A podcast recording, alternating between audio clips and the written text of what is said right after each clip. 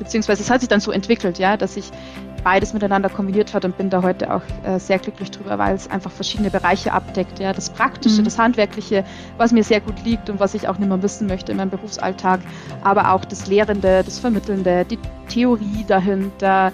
Es gibt ja auch sehr viel medizinische Inhalte, die man vermittelt bzw. lernen muss als Notfallsanitäter. Und das macht mir sehr großen Spaß, mich da einzufuchsen.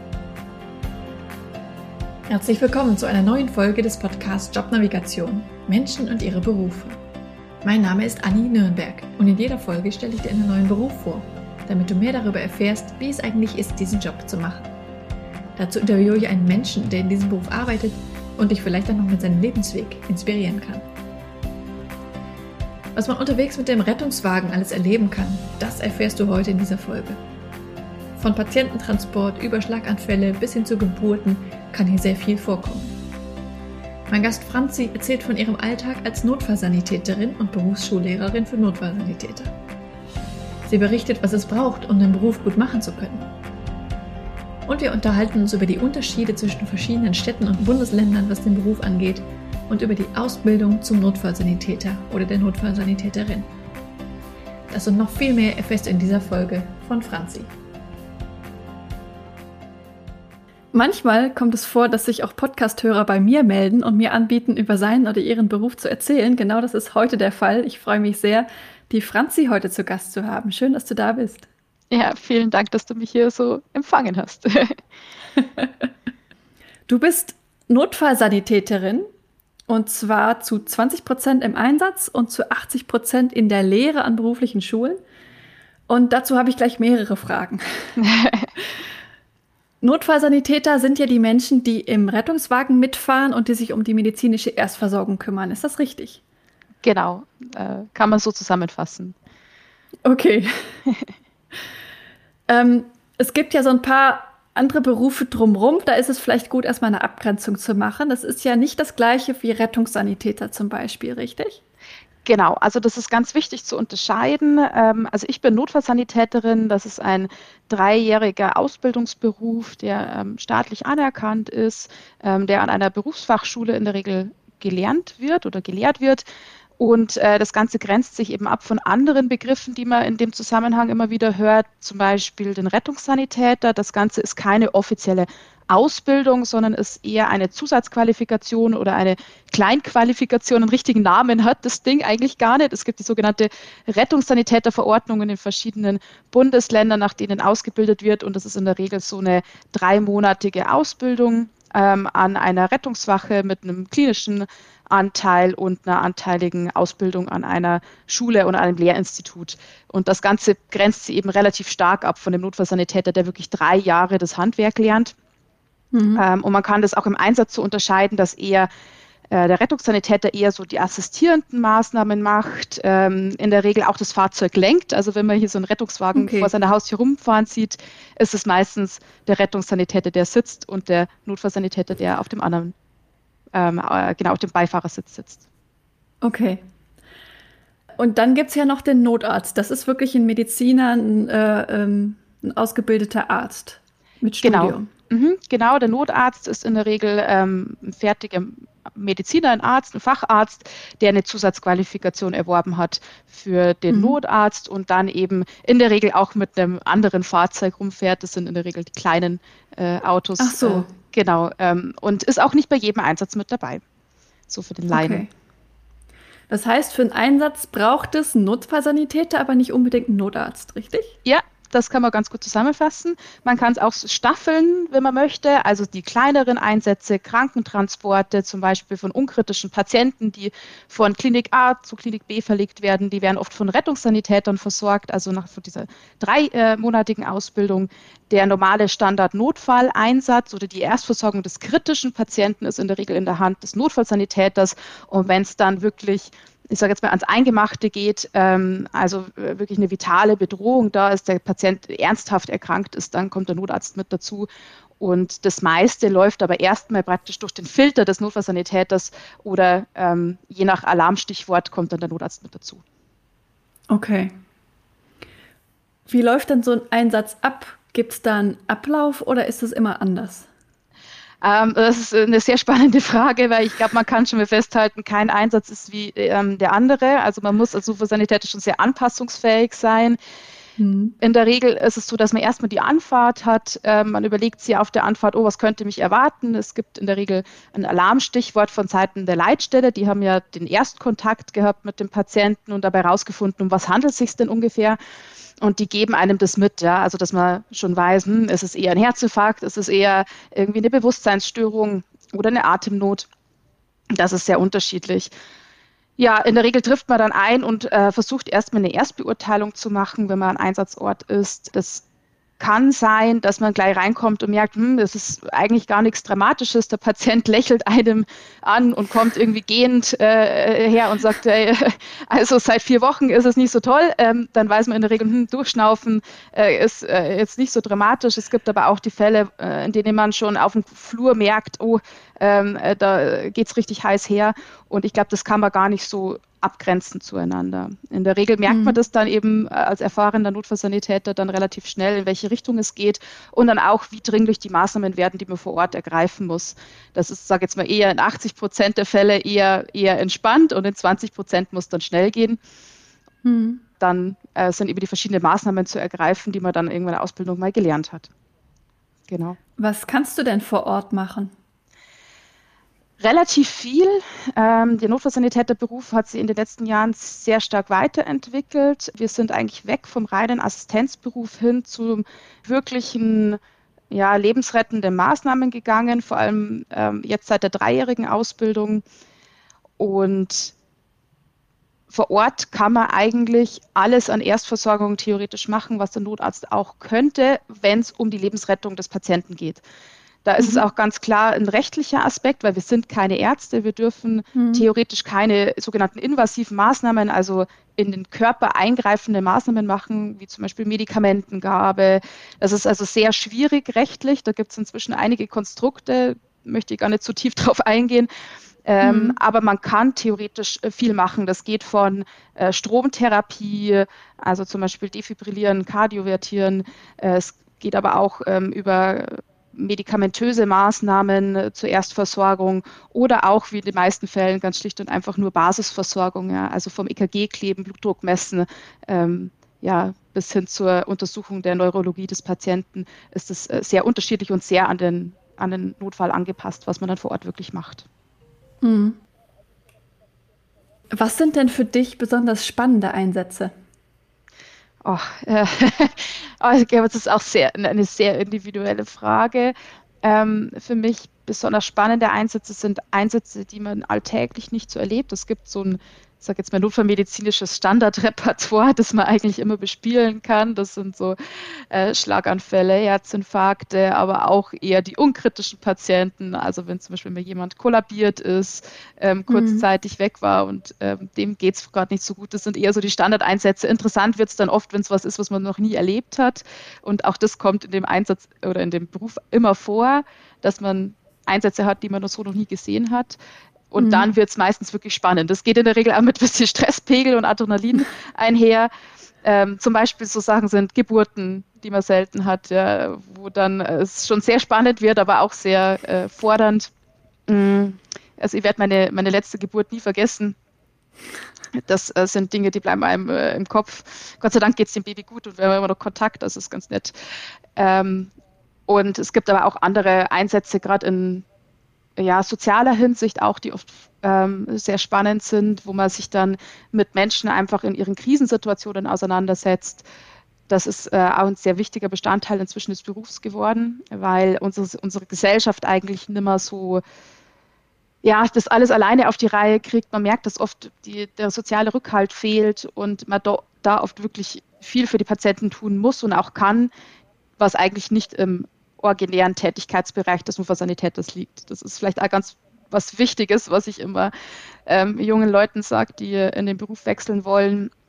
Wer den Beruf nur zum Leben retten machen möchte, sollte das überdenken. Also das mhm. war vielleicht vor 20 oder 30 Jahren so, als es keine Airbag-Systeme gab und ähm, die Patienten wirklich äh, irgendwie reihenweise Verkehrsunfälle verwickelt waren und schwer verletzt ähm, dieses Einsatzspektrum hat sich einfach gewandelt. Also das äh, gibt es in dieser Form nicht mehr so und ähm, es gibt sehr viele Patienten, die auf soziale Art und Weise Hilfe benötigen und wer sagt, das ist einfach nichts, was er kann ja, oder nichts, was ihm liegt, dann ist das schwierig inzwischen geworden. Und auch für die Leute, die schon lange im Beruf sind, ist es oft schwierig umzudenken, was war vor 20 Jahren, was ist heute das Einsatzspektrum. Das hat sich sehr stark gewandelt und oftmals muss man sagen, ist der Rettungsdienst auch mehr zum rollenden Hausarzt geworden, ähm, mhm. was seine Vor- und seine Nachteile hat. Ich sehe das ganz äh, reflektiert äh, von beiden Seiten.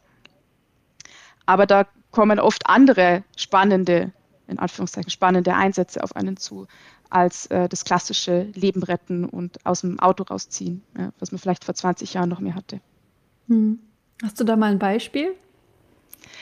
Ja, äh, Diese andere Form der Einsätze? Mhm, also ganz viele Beispiele eigentlich. Ähm, das kann die Oma sein, die gestürzt ist und immer alleine aufkommt. Ähm, das können Patienten sein, die psychische Probleme haben, die äh, einfach ja in dem Moment keinen anderen Weg wissen, als die 112 zu rufen. Das können auch mal einfach überforderte Menschen sein, die mit der Situation nicht zurechtkommen. Und äh, da kann man, sag jetzt mal, als klassischer Notfallmediziner schon mal die Hände über den Kopf zusammenschlagen und sich denken, um Gottes Willen, warum braucht es denn dafür jetzt den Rettungsdienst? Aber ich glaube, wenn man da ein bisschen Verständnis für die Patienten zum Teil auch aufbringt und sieht, okay, warum kommt es denn zu dieser Situation, zur Alarmierung, kann man es etwas besser, denke ich, nachvollziehen. Aber mhm. da gibt es wirklich hunderte Beispiele dafür, was das sein könnte. Okay. Du hast mich eben neugierig gemacht mit dieser Geschichte mit der Geburt. Magst du die erzählen? äh, ja, kann ich machen. Es war tatsächlich so ein Klassiker aus dem, aus dem Einsatzalltag. Also es war der letzte Alarm vom Feierabend und war eigentlich schon genervt, dass man jetzt nochmal ausrücken musste und Oft sind diese Geburtsgeschichten eben eher so klassische Krankentransporte für den Rettungswagen. Da fährst du hin und packst die Patientin ein und fährst die halt ins Krankenhaus und gibst die ab und dann ist alles gut, ja.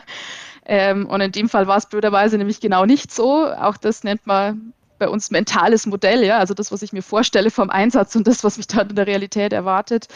Ähm, da ist man dann hingekommen und die Patientin stand eigentlich vor dem Eingang und sie haben nur berichtet, ach, das zweite Kind, aber irgendwie ist sie anders wie sonst und sie konnten jetzt nicht ins Krankenhaus fahren, weil sie wollte partout einfach nicht in das Auto einsteigen oder man konnte sich auch nicht, auch nicht erklären. Und ich gesagt, ja, okay, das ist jetzt erstmal alles entspannt, ja, beruhigen Sie sich mal, setzen Sie sich mal hin und ähm, habe dann eben die Patientin gefragt, ob ich mir nachschauen kann, ähm, wie es ausschaut, ja, wie weit das Kind ist und habe eben dieses ähm, ja, Kleid, was sie da anhatte, ein bisschen hochgelupft und sah das Köpfchen vom Kind zwischen den Beinen. und äh, ja, das ist äh, äh, war dann erst eine kurze Schrecksekunde. Ich habe dann äh, meinen Kollegen, den Sunny, äh, weggeschickt, so, ja, hol den Ohnarzt schnell.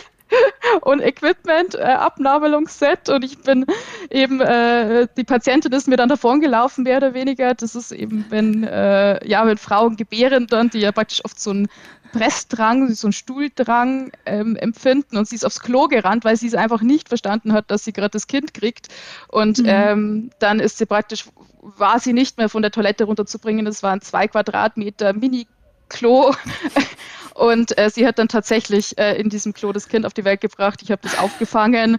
Äh, es war ein bisschen wie in so einem schlechten Comic. Man warf das Kind irgendwie von links nach rechts, weil das natürlich entsprechend glitschig ist, wenn es rauskommt. Und wir haben dann äh, praktisch äh, gemeinsam das Kind abgenabelt und dann rausgebracht. Ähm, und äh, ja, irgendwie war dann jeder überrascht über das Ende der Situation. Und äh, ich, also ich habe dann nachher die Schwiegermutter getroffen danach, die sagte dann, oh, wir waren dann etwas überrascht, wie wir kamen zu Besuch. Die Frau war weg und das äh, Vorzimmer oder dieser Gang sah aus wie ein Schlachtfeld.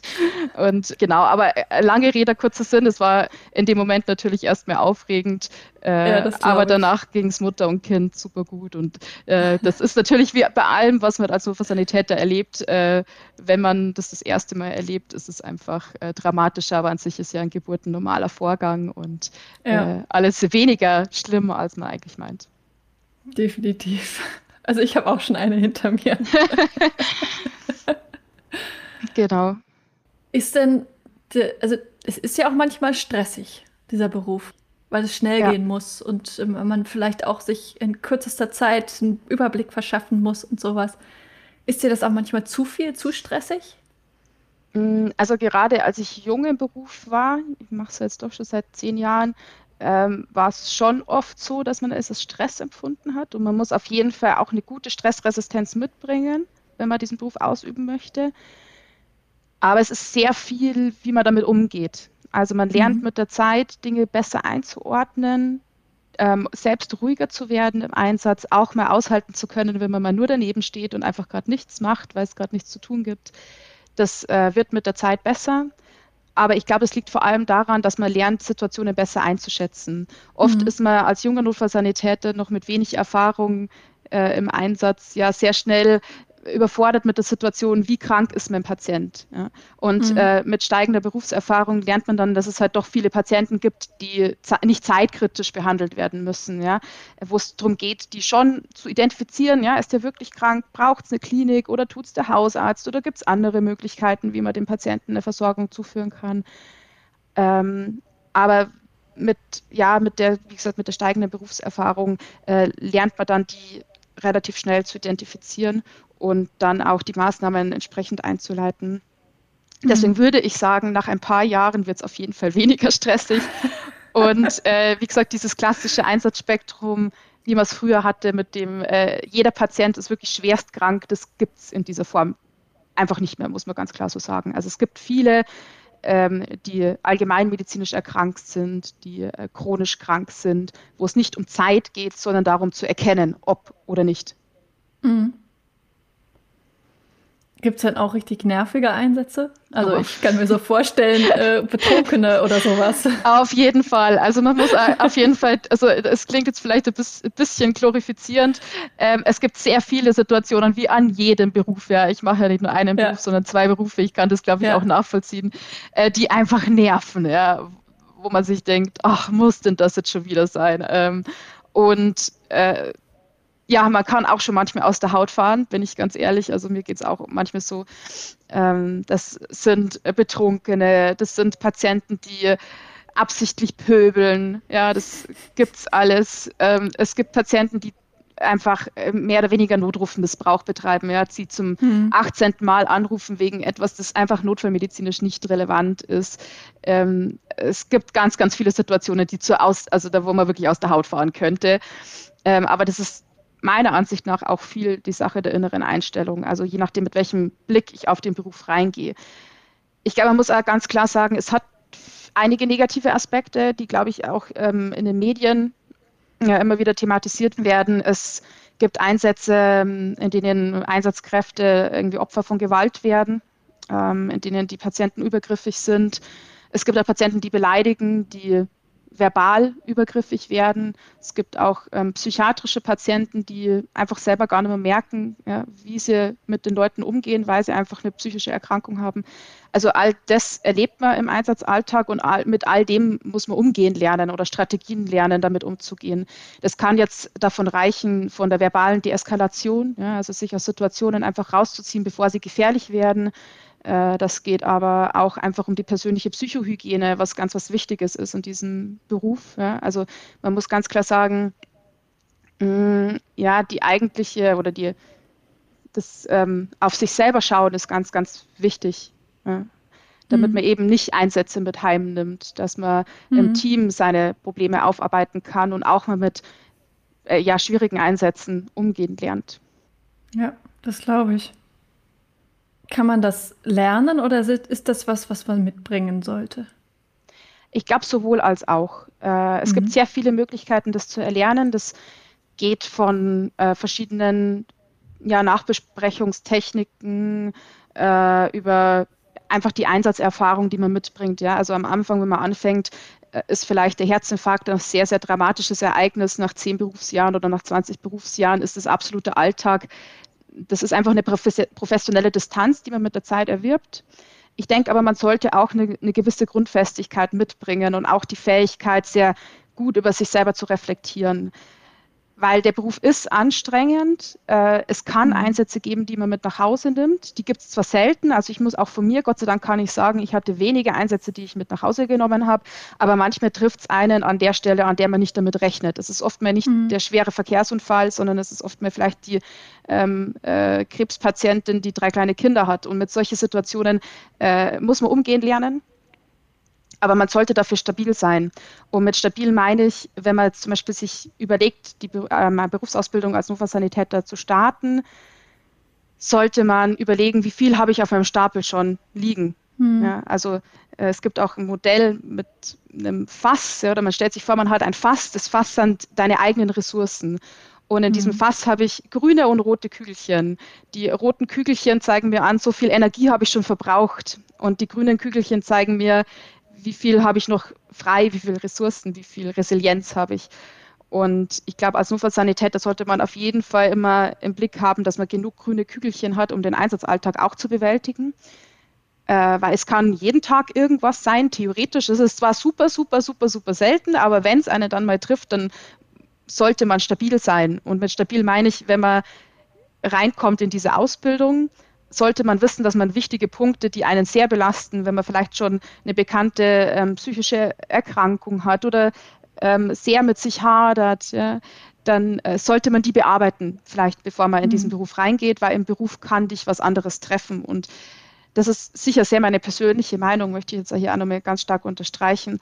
Aber die persönliche Psychohygiene ist wichtig, um erfolgreich durch die Jahre des Berufs zu kommen. Mhm. Es ist ja auch möglich, dass man ein Patient auf dem Einsatz stirbt, richtig? Äh, man muss sagen, dass das eigentlich Einsatzrealität ist. Mhm. Ähm, also man muss mit Tod und Sterben auch umgehen können. Ich denke, das kann keiner, wenn er aus der Schule kommt. Das ist in der Natur mhm. der Sache. Also man lernt mhm. das, mit Tod und Sterben umzugehen. Ja. Und das muss man auch ganz klar sagen. Also wenn jetzt jemand überlegt, ist der Beruf Notfallsanitäter was für mich und sagt, oh, aber damit hatte ich ja noch gar keine Berührungspunkte und ich weiß nicht, ob ich das kann, dann kann ich ganz klar sagen, also man lernt es mit der Zeit und mhm. man lernt damit umzugehen. Aber es gibt eben Situationen ähm, mit Tod und Sterben, die einem schwerer fallen. Das kann sein, dass man vielleicht ein Kind daheim hat und das ähm, Kind, das gerade vor einem liegt, ist genauso alt wie das Kind, das ich daheim mhm. habe. Generell Kindereinsätze sind sehr schwierig, denke ich, für die meisten von uns. Ähm, die sind Gott sei Dank sehr, sehr, sehr, sehr selten, ja, mhm. aber sie können vorkommen. Und das Thema Tod, gerade bei älteren Menschen, ist was, was man eher lernt, ähm, nur mehr aus einer ja, professionelleren Distanz zu betrachten und auch lernt, dass äh, der Tod einfach Bestandteil des Lebens ist. Und genauso gibt es wieder Fälle, in denen man die Patienten am Sterben hindert. Ne? Aber genauso gibt es auch Fälle, in denen man kommt und schon weiß, dass es nichts mehr wird. Oder mhm. ähm, auch Fälle, in denen man die Leute dann einfach begleitet bei ihrem Weg, sage ich jetzt mal, in die nächste Etage, wie auch immer man sich das oder man sich das vorstellen möchte. Ja. Aber das gehört auf jeden Fall mit dazu muss jetzt aber für mich sagen, ist es für mich keine Belastung in meinem Berufsalltag, sondern es gehört einfach mit dazu. Man lernt damit mhm. ganz gut umzugehen. Und äh, ich weiß aber auch, wenn jetzt mein Einsatz daherkommt, der mich trifft, muss ich das nachbereiten. Mhm. Ja. Ähm, braucht es auch eine gewisse körperliche Belastbarkeit? Könnte ich mir vorstellen, oder? Mm, ja, braucht es auch ähm, eine gewisse Grundfitness. Ich würde es aber als Grundfitness mhm. bezeichnen. Wichtiger ist es, dass man über die Berufsjahre darauf achtet, seinen Körper regelmäßig ja, äh, ein bisschen lieb zu haben und auch mal zu schauen, was man mit dem so macht. Also ähm, sowohl Ernährung ist ein Problem im Rettungsdienst, ja, weil man äh, halt äh, oft nur kleine Pausen hat und dann gibt es irgendwie mal die äh, Semmel irgendwie an der Tankstelle, ähm, als auch ähm, die Rückengesundheit, denke ich, ist ein wichtiger Punkt. Also man muss nicht super schwer arbeiten. Also ich bin jetzt auch nicht irgendwie die Supersportlerin. Ich denke, ich habe eine gewisse Grundfitness. Und um die Jahre aber gesund zu bleiben, sollte man etwas für seinen Rücken machen und sollte man vielleicht einmal zwischendrin mal vielleicht sich was mitnehmen zum Einsatz, um zu, weil man was Gesundes auch mal zwischendrin zu, zu haben ja. und nicht nur immer die Pizza-Ecke. Genau. ja, okay. Wie bist du denn eigentlich an diesen Beruf gekommen? Ja, wie bin ich zu dem Beruf gekommen? Ich habe einen Freund gehabt, der im Rettungsdienst tätig war. Der hat damals einen Rettungssanitäter gemacht und hat mir einfach so ein bisschen aus seinem Einsatzalltag berichtet. Und ich fand das irgendwie super spannend. Das hat mich sofort ähm, ja, gepackt, weil ich eben auch ähm, medizinisch sehr interessiert bin. Und äh, habe dann für mich beschlossen, ach, ich probiere das einfach aus und habe damals eben so einen kleinen Kurs gemacht für Ehrenamt. Das ist so ein mhm. Rettungshelfer, gibt es auch noch. Also wir haben vorher noch nicht alle äh, Namen genannt, die so rumschwirren in diesem Bereich. Genau, Rettungshelfer ist so eine kleine Ausbildung fürs Ehrenamt vom ja, Roten Kreuz zum Beispiel, Johanniter, Malteser bieten sowas an. Und habe da reingeschnuppert und dachte mir, ach, spannend, super, finde ich total klasse. Habe den Rettungssanitäter gemacht und äh, habe dann eben auch angefangen zu studieren. Ich habe Berufsschullehramt studiert für Gesundheitsberufe, auch so ein bisschen aus diesem Aspekt heraus und äh, habe dann während meiner Ausbildungszeit eben noch den Rettungsassistenten damals gemacht. Das ist das alte Berufsbild. Mhm. Und äh, so bin ich eigentlich über meinen, ja, über den Freund praktisch äh, dazugekommen und habe mich da immer weiterentwickelt. Ja. Und relativ schnell schon warst du dir klar, dass du dieses, dass du das nicht auch nur, also nicht nur im Einsatz arbeiten möchtest, sondern auch in der Schule, also auch äh, lehrend. Ja, die Idee ja. war fast noch vor dem eigentlichen okay. Rettungsdienst da, genau, weil die Medizin einfach schon meine Leidenschaft ist und ich aber auch schon immer wusste, dass mir das Lehren sehr gut gefällt. Also ich mag das einfach, die Leute zu begleiten in dieser Zeit, in der sie die Ausbildung machen und äh, dieses Arbeiten mit den Menschen, also sowohl im Einsatz als auch in der Schule. Ich vermittle sehr gern und das war dann für mich eigentlich der klassische Schluss, beziehungsweise es hat sich dann so entwickelt, ja, dass ich beides miteinander kombiniert hat und bin da heute auch äh, sehr glücklich drüber, weil es einfach verschiedene Bereiche abdeckt. Ja, das Praktische, mhm. das Handwerkliche, was mir sehr gut liegt und was ich auch nicht mehr wissen möchte in meinem Berufsalltag, aber auch das Lehrende, das Vermittelnde, die Theorie dahinter. Es gibt ja auch sehr viel medizinische Inhalte, die man vermittelt bzw. lernen muss als Notfallsanitäter. Und das macht mir sehr großen Spaß, mich da einzufuchsen und äh, durchzuarbeiten ja, durch die ganzen Inhalte. Mhm. Das heißt, du bildest Notfallsanitäter aus. Genau, ich bilde hauptsächlich Notfallsanitäter aus. Ich bin an der Berufsfachschule für Notfallsanitäter und mache da 90 Prozent eben die klassische dreijährige Ausbildung ähm, als Lehrerin. Bin Klassenleitung im dritten Ausbildungsjahr. Das heißt, ich mache immer die Begleitung hin zum Staatsexamen, mit dem der Notfallsanitäter abschließt. Und ja, begleite da die meiste Zeit meiner, meiner schulischen Tätigkeit die Schüler mache aber auch Fort- und Weiterbildungen für Bestandspersonal bei uns, das heißt Notfallsanitäter-Fortbildungen, Rettungssanitäter-Fortbildungen und bediene auch verschiedene andere Kursformate, die so im ja, Berührungspunkte zur Notfallmedizin haben, zum Beispiel Intensivpflegekräfte oder mhm. äh, andere Berufsgruppen, auch mal mit Notärzten zusammen. Das ist sehr unterschiedlich und macht mal großen Spaß, hier die Zielgruppen immer wieder zu wechseln. Ja, das glaube ich. Spannend. Und auch sehr unterschiedliche Inhalte dann wahrscheinlich. Ja, es ist schon sehr fordernd, weil man sich sehr stark auf die unterschiedlichen Zielgruppen einlassen muss. Also ein Rettungssanitäter hat ganz andere Bedürfnisse als ein Notarzt. Mhm. Beim Rettungssanitäter geht es oft eher um organisatorische Maßnahmen. Wie kann ich gut assistieren? Wie bereite ich Medikamente vor? Ja, das sind ganz andere Basismaßnahmen, da wo man wirklich achten muss, die Inhalte auf das Wichtigste zu reduzieren, die Teilnehmer auch nicht zu überfordern, weil mhm. die Medizin ja ein Fass ohne Boden ist, mhm. ähm, wo man immer noch tiefer gehen kann. Und im Vergleich dazu eben die Notfallsanitäter, Schrägstrich die Notärzte, die schon zum Teil sehr tiefgehend medizinische Inhalte lernen, die auch äh, oft ganz klar eigentlich aus einem eher ärztlichen Spektrum herrühren. Mhm. Also das ist für mich schon auch ähm, ein Beruf, an dem es mir nicht langweilig wird. ja, das hört sich auf jeden Fall so an. Ähm, wie ist denn dann so deine Woche oder dein Tag so aufgeteilt, wenn du teilweise im Einsatz, teilweise in der Schule arbeitest? Ja, das äh, kann ich auch gar nicht so pauschal beantworten. Das ist schon sehr unabhängig davon, wie meine Woche ist. Jede Woche ist bei mir anders. Ich habe zum Teil Wochenenddienste, dann mal unter der Woche frei und wieder andersrum. Also die Flexibilität ist eigentlich genau das Richtige für mich. Es ist aber schon so, dass man keine Woche hat wie eine andere. Es kann sein, dass ich am Montag reingehe und erstmal in der Fortbildung oder in der Weiterbildung bin und dort äh, zum Beispiel Simulationstrainings mache. Also das mache ich auch ganz viel an der Schule. Äh, das sind äh, ja die Menschen, die eine Ausbildung gemacht haben, können sich das wahrscheinlich eher vorstellen. Das sind praktische Einheiten, an denen man äh, ja, reale Einsätze übt in einem möglichst realen Szenario, um eben nicht mhm. nur den Schülern den theoretischen Teil mitzugeben, sondern das auch umzusetzen. Aus der mhm. allgemeinen Schulbildung kennt man das eher weniger. Darin versucht man eben, die ganzen Einsatzszenarien so zu simulieren, als ob man genau bei dem Patienten wäre, was einem natürlich mal mehr, mal schlechter gelingt. Aber das äh, wäre so ein typischer Tag, den ich in der Regel einmal in der Woche verbringe, dass ich so praktische Falltrainings mache, Simulationstrainings, Übungen mit Equipment, Übungen mit Medizinprodukten, also verschiedene EKGs, Defibrillatoren etc. Das hat einige technische Aspekte, diese praktischen äh, Falltrainings. In der mhm. Regel habe ich auch immer einen Tag in der Woche, an dem ich nur Vorbereitung mache, äh, Unterrichtsvorbereitung. Das heißt, ich sitze entweder im Homeoffice zu Hause, so wie heute, ähm, und überlege mir, was ich jetzt die nächsten zwei Tage unterrichten muss, so ist heute, und bereite da Sachen vor. Ich habe auch viel immer organisatorisch am Hut. Äh, als Klassenleitung äh, gibt es mhm. da irgendwie immer 100.000 Sachen, die man klären muss. Irgendwie die To-Do-Liste wird in der Regel immer länger und nicht kürzer.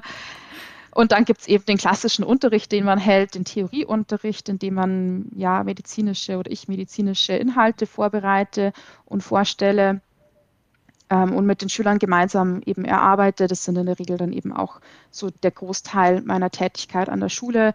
Und ja, dann alle ein bis zwei Wochen habe ich dann eben noch äh, den Einsatzdienst, dann äh, eine Zwölf-Stunden-Schicht, in der mhm. ich dann eben am Patienten bin. Und das Ganze wechselt aber wöchentlich sehr stark durch. Und das sind dann zwölf Stunden entweder tagsüber oder nachts? Genau, tagsüber oder mhm. nachts. Das ist jetzt hier bei mir so der, der Fall. Es gibt auch andere Organisationen, die äh, acht Stunden Dienste haben. Es gibt welche, die sogar 24 Stunden Dienste mhm. haben. Und das ist aber sehr unterschiedlich, je nachdem, bei welchem Arbeitgeber man angestellt ist. Ja. Genau, das ist auch in jeder Stadt, in jedem Landkreis etwas unterschiedlich. Genau. Mhm. Ja. Also da sollte man sich auf jeden Fall auch informieren in der Stadt, wo man dann gerade ist oder wo man hin möchte, wie auch immer, wie das da geregelt ist. Okay. Genau, das ist vielleicht auch nochmal ein ganz wichtiger Hinweis, sowohl bei den Berufsfeuerwehren als auch im Rettungsdienst äh, selbst sind die Ansprüche und die Gegebenheiten je nach ähm, Land, also, äh, also Bundesland und je nach Stadt sehr unterschiedlich. Das reicht auch von unterschiedlichen Vorgaben, was der Notfallsanitäter denn eigentlich machen darf. Mhm. Also das äh, ist nach wie vor schon auch, mh, hm, ich sage jetzt mal, ein politisch schwieriges Thema zwischen Ärzte, und Nichtärzte. Ja, also was darf mhm. der Notfallsanitäter, was darf er nicht. Da gibt es zwar inzwischen ein, also ein, das Notfallsanitätergesetz, das das eigentlich regeln soll. Es hat aber noch nicht so den ganz erwünschten Effekt gehabt, dass es in Deutschland komplett zentral gleich ist, sondern es ist schon sehr unterschiedlich noch je nachdem, an welchen oder in welchem Bereich Deutschlands man arbeitet. Es ist auch ein großer Unterschied, ob man in der Land- oder Stadtrettung arbeitet. Mhm. Also das sollte man sich vorher überlegen, vielleicht auch mal mit den Leuten reden, was interessiert mich, wo will ich hin, welche Gegebenheiten habe ich vor Ort, weil die können sich sehr, sehr stark unterscheiden von ich darf alles hin zu mhm. ich bin sehr, äh, haben sehr restriktive Vorgaben durch, mein, äh, durch meinen Landkreis in Anführungszeichen. Mhm. Stelle ich mir auch manchmal herausfordernd vor, bei so einem Einsatz dann auch noch zu überlegen, was darf ich denn jetzt eigentlich? ja, in der Regel weiß man das dann für seinen Bereich, in dem man arbeitet. Aber äh, wenn man umzieht und ja. sie von Süddeutschland nach Norddeutschland geht, äh, dann äh, hat man, glaube ich, teilweise wahrscheinlich das Gefühl, äh, in einem anderen Beruf zu arbeiten. Also ein Schüler von mir hat das gemacht, äh, der ja. ist von Süddeutschland nach Norddeutschland gezogen, hat gesagt, äh, es ist alles anders. okay, genau. krass. Ja. Gut, also nicht umziehen. Ja, nicht umziehen, genau. okay, du hast jetzt schon einige Dinge angesprochen, ähm, die wichtig für den Beruf sind. Was muss man denn konkret mitbringen, beziehungsweise was lernt man denn in der Ausbildung? Okay, ich nehme erstmal das eine raus. Also mhm. was lernt man in, oder was lernt man in der Ausbildung, ist sehr unterschiedliche Themen. Es ist ein sehr großer Bereich der Medizin, der klassischen Medizin. Das fängt an bei Anatomie und Physiologie, geht über sehr viel Krankheitslehre. Also man lernt viel über verschiedene Krankheiten von äh, internistischen Krankheiten, also alles, was im Körper passiert, aber auch über Verletzungsbilder, verschiedene Traumata, ähm, also was ist, wenn ich mir den Fuß breche, was ist, ähm, wenn ich mir den Kopf anstoße. Ja? Also diese ganzen äh, Sachen lernt man eben sehr stark aus medizinischer Sicht aufzurollen. Es ist ein sehr, sehr großer Bereich der Ausbildung. Und der andere Teil, der in dieses medizinische reingeht, ist eben die Therapie von verschiedenen Krankheitsbildern aus notfallmedizinischer Sicht. Bei uns geht es nicht darum, den Patienten endgültig zu heilen, in Anführungszeichen, sondern ihn transportfähig zu machen, ihn so weit zu stabilisieren, dass er schließlich dann in der Klinik weiter versorgt werden kann. Mhm. Und da lernen wir sehr viel Pharmakologie, also Umgang mit Medikament, Medikamenten. Das ist auch anstrengend oft, ja. Also es ist schon ein sehr herausfordernder Bereich, den auch, äh, ich habe jetzt von einem Notarzt erst wieder sagen lassen, in dem auch die Notärzte in ihrem Studium ab und zu mal scheitern. Also es ist schon herausfordernd, das Medizinische. Man lernt aber organisatorisch auch viel.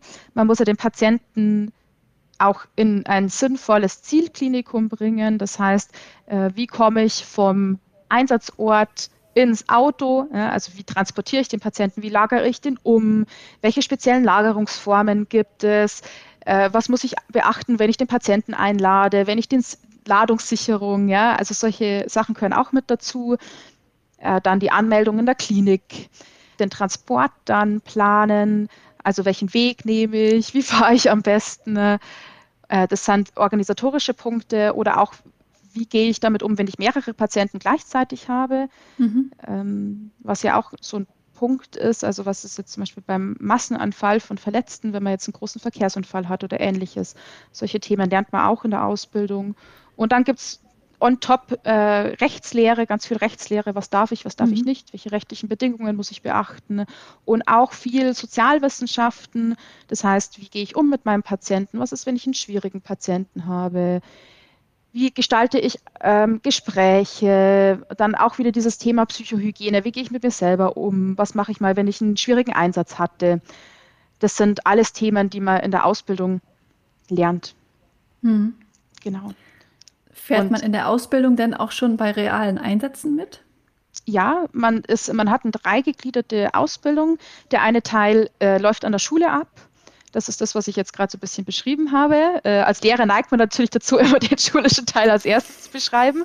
Und dann gibt es natürlich noch den viel wichtigeren Teil, äh, nämlich den praktischen Teil auf der Rettungswache, in dem man eben auf dem Rettungswagen ähm, in der Regel mitfährt. Ähm, und äh, das ist ja auch nochmal so unter, zu unterscheiden zwischen Krankenwagen, das eher für die leichteren Notfälle in Anführungszeichen gedacht, äh, der Rettungswagen, der für die eigentlichen Notfälle da ist, und den Notarztwagen. Und als Notfallsanitäter wird man hauptsächlich äh, in der Ausbildung auf dem Rettungswagen eingesetzt und äh, macht da eben ganz viele Einsätze. Und je länger man dann dabei ist, also sprich zweites beziehungsweise drittes Ausbildungsjahr, leitet man dann selbst auch die Einsätze, versorgt die Patienten selbstständig nur noch unter Anleitung bzw. Hilfe des Praxisanleiters oder des Notfallsanitäters. Und äh, on top zu der Ausbildung in der Rettungswache hat man dann noch einen klinischen Teil der Ausbildung, in dem man verschiedene mhm. äh, Fachabteilungen in der Klinik durchläuft. Das heißt, ähm, in der Regel Notaufnahme, aber auch mal in der allgemeinen Pflege, auf äh, Intensivstation, im OP auf der, oder in der Anästhesie und in verschiedenen weiteren Stationen. Das ist immer so ein bisschen äh, abhängig äh, davon, wo man eingeteilt wird.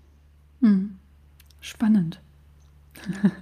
Ja, sehr da wolltest du, glaube ich, äh, ja, genau, sehr vielseitig. Also die Ausbildung ist auf jeden Fall sehr vielseitig und sehr spannend und man ist eigentlich auch ja in der Regel immer woanders eingesetzt. Also mal zwei Wochen Schulblock, dann wieder eine Woche Rettungswache, dann eine Woche Notaufnahme und so wechselt sich das in der Regel ganz gut ab. Hm. Genau. Sind die Prüfungen denn dann alle theoretisch oder gibt es auch praktische Prüfungen? Nee, es gibt drei Teile der Prüfung. Das eine ist eine praktische, äh, eine praktische Prüfung, in der man verschiedene Fallbeispiele abarbeiten muss. Es gibt eine mündliche Prüfung, in der man ja, sein Wissen äh, ja, vorträgt im Grunde. Und es gibt dann auch noch eine schriftliche Prüfung, in der das theoretische Wissen hauptsächlich abgeprüft wird. Okay. Ja, du wolltest, glaube ich, noch wissen, äh, ja. äh, was man denn eigentlich mitbringen muss, wenn man Notfallsanitäter genau. werden möchte.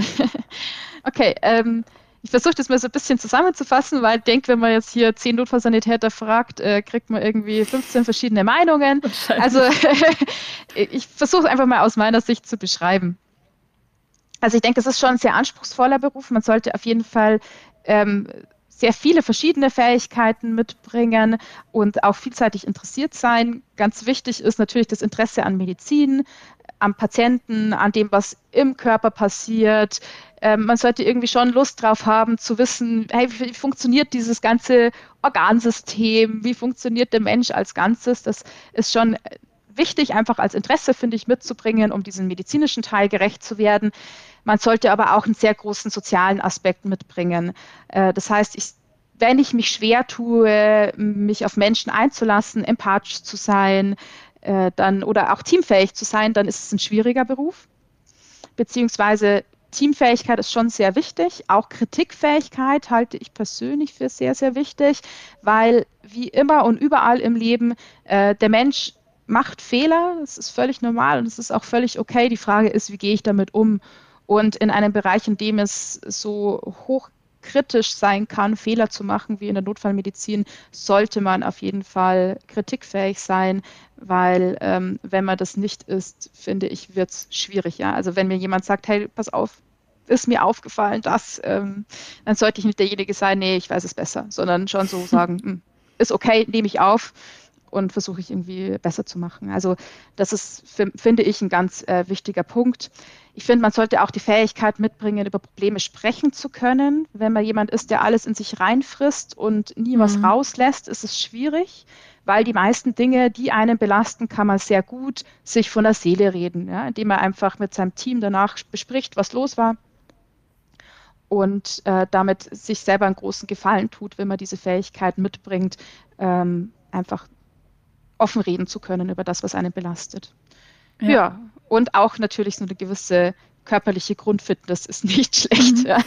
Genau. Aber ich denke auch, wie gesagt, man muss hier kein Leistungssportler sein.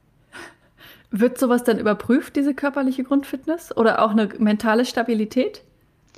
Ja, die körperliche Grundfitness würde ich sagen, ja, ist bei den meisten Einstellungsverfahren inzwischen mit dabei. Also es gibt meistens so kleinere sportliche Übungen, nichts Dramatisches.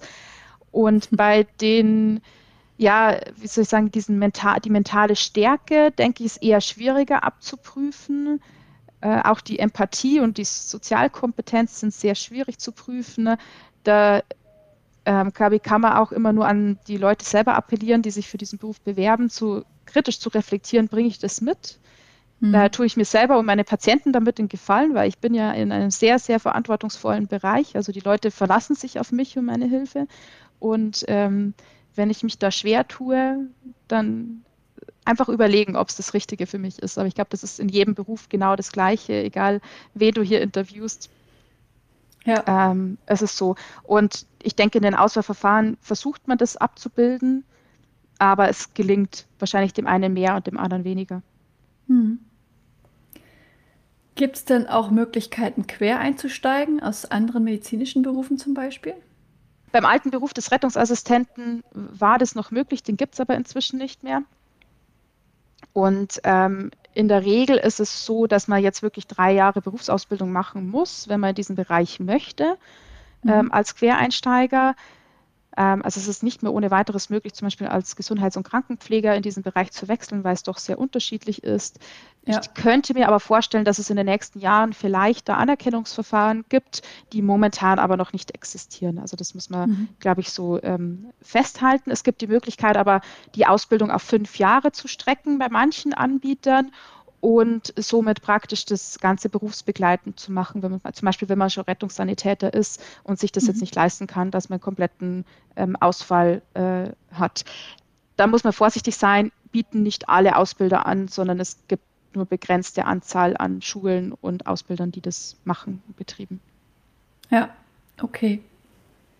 Eine Frage ist mir noch zu den Einsätzen eingefallen.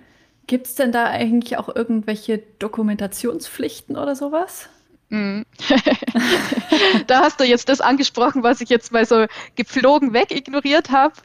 ähm, ja, natürlich, man muss dokumentieren, wie überall mhm. in Deutschland und in der Medizin. Dokumentation ist ein wichtiger Bestandteil. Also inzwischen läuft das meiste äh, elektronisch und ist äh, auch relativ äh, vorgegeben, aber jeder Einsatz heißt Dokumentation, mal mehr und mal weniger. Aber ich würde sagen, so ein Drittel des Einsatzes ist Dokumentation hinterher, auch die Abrechnung über die Krankenkassen, ähm, also die Patientendaten sammeln und die ganzen Unterlagen, die man braucht. Also das gehört schon, gehört schon mit dazu, ja. Genau, ist nicht immer okay. der spannendste Bereich, aber äh, ja, ich habe jetzt einfach mit so ganz lässig drüber weggefegt. ja, ist wahrscheinlich für, für viele der Teil, den sie am wenigsten mögen. Vermutlich ja. ja. Okay. Ja, vielen lieben Dank für diese spannenden ähm, Geschichten, die du erzählt hast. Fand ich ein sehr schönes Interview, auch sehr persönlich. Hat mir sehr gut gefallen. Danke, vielen Dank, dass ich da sein durfte. Sehr, sehr gerne. Das war eine weitere Folge des Podcasts Jobnavigation Menschen und ihre Berufe mit Anni Nürnberg. Wenn ich dich mit diesem Interview inspirieren konnte, freut mich das tierisch, denn dafür mache ich diese Arbeit. Hör dir auch gerne noch andere Podcast-Folgen an, um die Unterschiede zwischen möglichen Berufen klarer zu verstehen und dich von verschiedenen Menschen inspirieren zu lassen. In den Show Notes verlinke ich dir ähnliche Folgen. Wenn dir das Interview gefallen hat, habe ich eine kleine Bitte an dich. Bitte geh in deiner Podcast-App auf die Übersichtsseite dieses Podcasts und gib ihm eine Bewertung. Am besten mit 5 Sternen. Das kannst du jetzt machen, während du den Rest der Folge hörst. Damit hilfst du mit, dass noch mehr Menschen von dem Podcast profitieren können. Vielen lieben Dank. Vielleicht bist du ja auf der Suche nach einem Beruf, in dem du so richtig glücklich bist, wie meine Gäste in diesem Podcast. Wenn du dir Unterstützung wünschst bei der Frage, welcher das für dich sein könnte und wo du so richtig aufgehst, helfe ich dir gerne, Klarheit zu finden. Du hast dabei die Wahl. Du kannst dir selbst in einem strukturierten Online-Kurs selbst erarbeiten, welcher Beruf dich maximal erfüllt. Oder du wirst von mir im Coaching an die Hand genommen und wir gehen den Weg gemeinsam. Wie ich bei beiden Varianten vorgehe, kannst du dir in Folge 100 anhören. Mehr Informationen zu meinen Angeboten findest du auf der Webseite. Sie ist in den Show Notes verlinkt. Wenn du mehr zu mir als Person erfahren möchtest, empfehle ich dir, die Folgen 10 und 20 anzuhören.